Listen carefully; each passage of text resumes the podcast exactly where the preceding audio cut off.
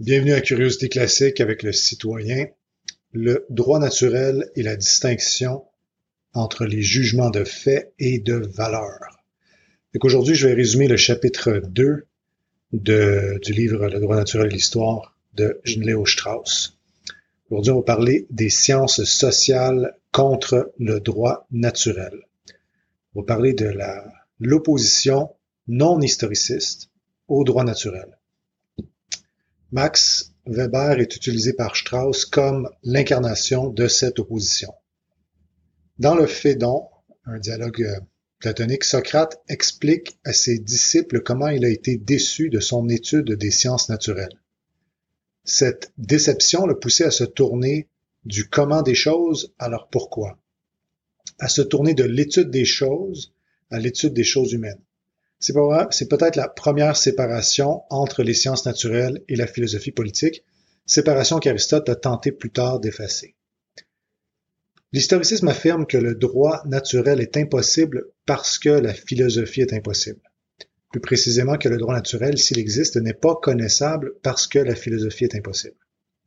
Ce à quoi Strauss a répondu, la philosophie inclut aussi la connaissance des limites de la connaissance et la connaissance des questions fondamentales qui sont peut-être insolubles.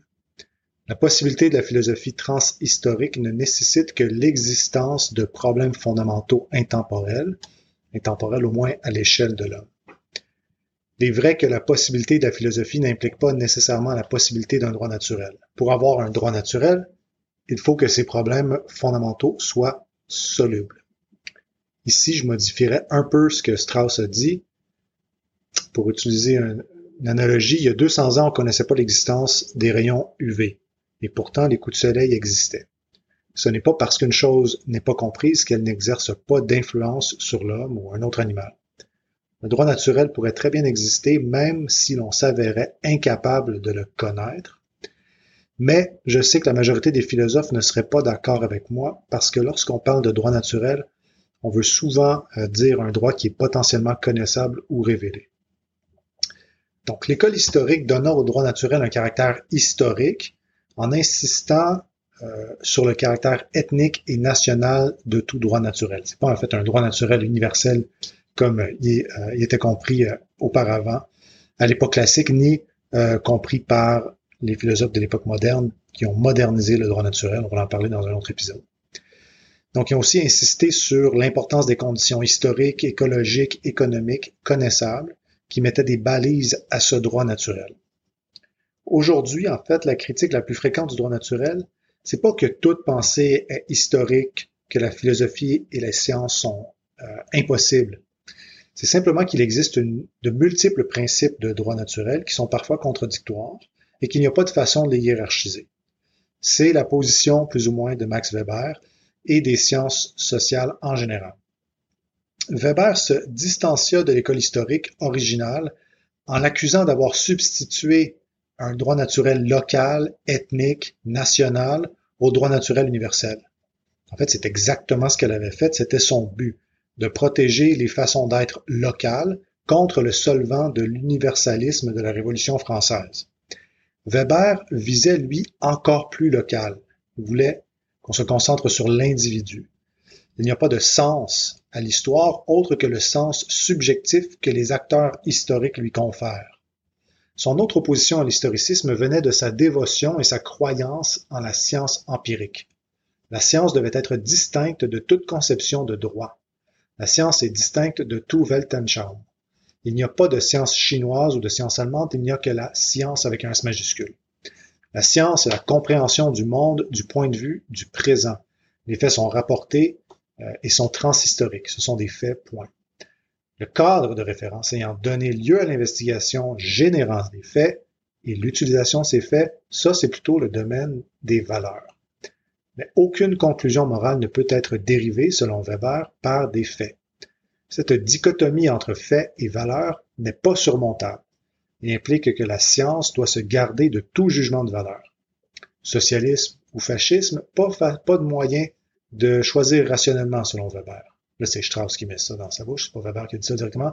Mais si aucun choix rationnel n'est possible, on finit par choisir selon ce qui est le plus expéditif. Or, voici quelques problèmes avec sa position. La science est à la fois une méthode et un, ensemble de propositions faisant référence au monde réel. Ces propositions ont une valeur de vérité. La genèse de ces propositions nécessite l'application de la méthode scientifique à des questions. Fair enough. La sélection des questions qui seront posées est toutefois un acte radicalement local, national, ethnique, historique. Le cadre de référence dans lequel la science a lieu est changeant, conjoncturel. Quels faits sont découverts dépend des valeurs à la base. Autre problème. Imaginons que nous avons un système de valeurs véritable, c'est-à-dire que le bien et le mal soient bien compris. Ce système peut bien être séparé de la science par un mur infranchissable, il n'en reste pas moins que la science sera dirigée par ce système. Elle ne pourrait pas en être indépendante sans automatiquement devenir immorale. Avoir une connaissance des fins, de nos buts, influence nécessairement les moyens. C'est-à-dire que la raison instrumentale, la méthode scientifique, sert toujours la raison normative. Mais cela va encore plus loin. Une connaissance juste des faits, des fins, excusez-moi, permet une évaluation objective et scientifique de toute proposition politique. Les sciences sociales ainsi comprises, pas comme les comprenait Weber, mais comprises comme ça, ces sciences sociales deviendraient véritablement architectoniques, pour, serviraient à ordonner la société. En plus, une compréhension véritable des phénomènes sociaux requiert une compréhension des réactions humaines normales à ces situations. La prostitution est un sujet de la sociologie. Mais ce, sujet ne peut pas être compris si le caractère dégradant de la prostitution n'est pas reconnu. Dans le royaume des affaires humaines, les jugements de valeur sont nécessaires à une compréhension des faits. Mais on peut aller encore plus loin, ce que Strauss ne fait pas. Science instrumentale et science normative sont toujours dans une relation dialectique. La connaissance partielle du tout que la science instrumentale nous donne a une valeur inestimable pour rétroactivement évaluer si notre connaissance du bien et du mal était effectivement juste. En fait, Weber insistait sur l'importance de maintenir la science dans un terrain de neutralité éthique, pas parce qu'il croyait véritablement à l'opposition fondamentale entre les jugements de fait et les jugements de valeur. Strauss affirme même que Weber était bien au courant des problèmes de cette position. Son insistance découlait de son incrédulité quant à la possibilité d'obtenir une juste connaissance et hiérarchisation des jugements de valeur. Il niait à l'homme la possibilité de tendre vers la connaissance d'un véritable système de valeurs. Un tel système n'existait pas pour lui. Les valeurs sont en, opposition, en guerre perpétuelle. La doctrine de, de Weber découle et mène donc directement au nihilisme. Il croyait vraiment que les impératifs éthiques sont aussi subjectifs que des valeurs culturelles. On retrouve cette position partout aujourd'hui, même dans les endroits les plus inusités. Mais que faire alors? Comment justifier quelconque action?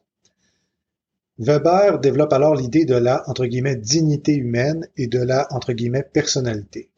L'homme est libre s'il ne se voit pas imposer des valeurs extérieures à lui-même. Sa dignité, c'est son autonomie.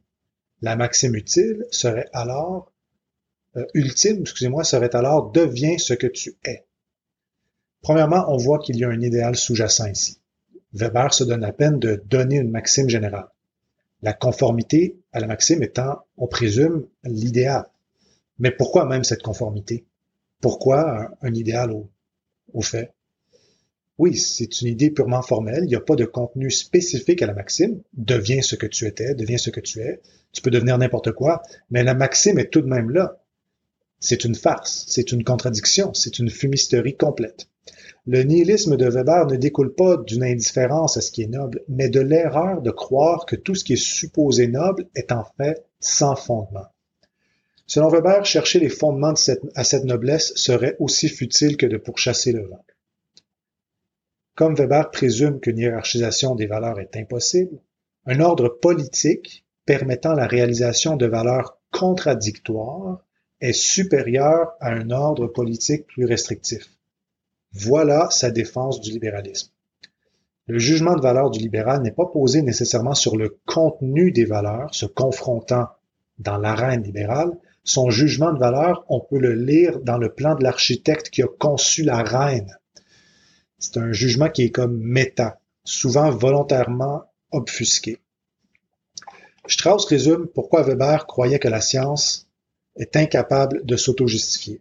Et en passant, il y a autant de Strauss que de Weber dans ce résumé, en fait.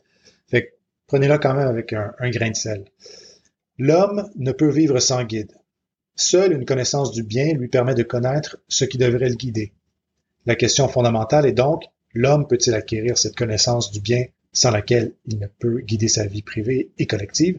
Est-ce qu'il l'acquiert par l'effort de ses puissances naturelles seules ou dépend-il de la révélation divine? Parenthèse, j'ajouterais qu'il y a une autre possibilité, euh, la connaissance précognitive incarnée par le processus de sélection naturelle, se manifestant par exemple dans les archétypes psychologiques. Je ferme la parenthèse. Donc, pas de dichotomie plus importante, l'effort humain seul ou l'assistance de la providence. La première possibilité est, caractéristique de la science slash philosophie et la seconde des, religions révélées. Euh, je ne vais pas parler de la validité des différentes religions, là, mais euh, Strauss fait explicitement référence à la tradition biblique. Il existait, il y a très longtemps, une synthèse de ces deux positions. Un certain Dieu avait une inscription dans un de ses temples exhortant ses fidèles à se connaître eux-mêmes, mais passons.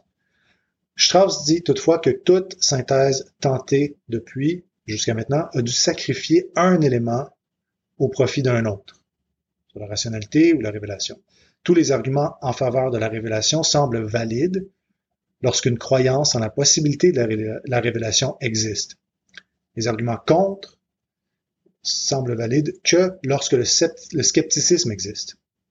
Comme le dit Strauss, l'homme est ainsi constitué qu'il ne trouve sa satisfaction que lorsqu'il articule l'énigme de l'existence. Mais d'autre part, il désire tant une solution à cette question et la connaissance humaine est tellement limitée que le besoin d'assistance providentielle ne peut être simplement balayé du revers de la main. La révélation repose sur la foi alors que la philosophie repose sur l'argument. Le simple fait que la philosophie ne puisse avec certitude rejeter la possibilité de la révélation devient un argument contre la vie philosophique, sinon contre la philosophie elle-même. Vous pouvez penser au pari de Pascal ou lire euh, Réalité Plus de Chalmers, qui est sorti récemment. Le désespoir de Weber vient du fait que tant la philosophie que la révélation reposent sur des prémices dogmatiques. La solution socratique d'appuyer la philosophie sur la révélation était pour certaines raisons inacceptable. Croyant que seule la science peut nous donner la vérité concernant une partie du tout, Weber se demandait si cette recherche de la vérité, la pratique de la science, était bonne, avec un B majuscule, disons. Il arriva, comme on l'a dit, à la conclusion que la science ou la philosophie ne pouvait pas répondre elle-même à cette question parce que c'est une question de valeur. Il fallait donc que la foi ou la volonté tranchât. On reconnaît alors que nos préférences n'ont pas de bonnes raisons. Ainsi, comme on ne peut pas hiérarchiser les vertus, les valeurs, un collectionneur de timbres qui se livre à une activité tout aussi noble et légitime qu'un philosophe ou un ingénieur aérospatial. Weber, évidemment, ne pouvait pas accepter une telle condition, lui, le champion de la science. Il croyait aussi que la science nous donnait une certaine clarté. Elle nous libérait des illusions risquant de nous asservir.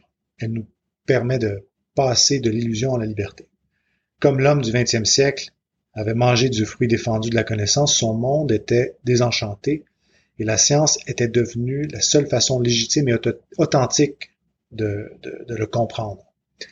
Influencé par l'historicisme, Weber ne pouvait pas toutefois se résoudre à affirmer que cette voie, la, la voie de la science, fut valide en tout temps et en tout lieu. Ainsi, ce qui au départ semblait nous libérer de nos délusions ne devint qu'une prémisse de notre époque. Peut-être, elle aussi, appelé à être dépassé. Ce n'est encore une fois au final que le destin qui dicte notre façon d'être au monde. Même notre irréligiosité n'est pas choisie. Weber, essentiellement, ne pouvait pas fonder sa croyance en la science sur la méthode scientifique. Il ne pouvait pas non plus fonder son éthique du comportement, son devient ce que tu es, euh, sur autre chose qu'un fiat, a priori, mais il savait, il sentait qu'il manquait quelque chose dans le monde, justement, parce que il y a quelque chose en l'homme qui va toujours chercher à se justifier. Donc, il voyait devant lui deux possibilités. Soit un vide spirituel absolu et le règne des experts au champ de vision étroit, soit un renouveau religieux réenchantant le monde. Fait que ce que Strauss dit dans un sens, c'est qu'à un, certain niveau, euh, même si Weber ne croyait pas en la possibilité d'une hiérarchisation des valeurs, c'est quelque chose qu'il espérait ou qu'il désirait, mais ça demeurait quelque chose que son scepticisme ne, ne lui permettait tout simplement pas.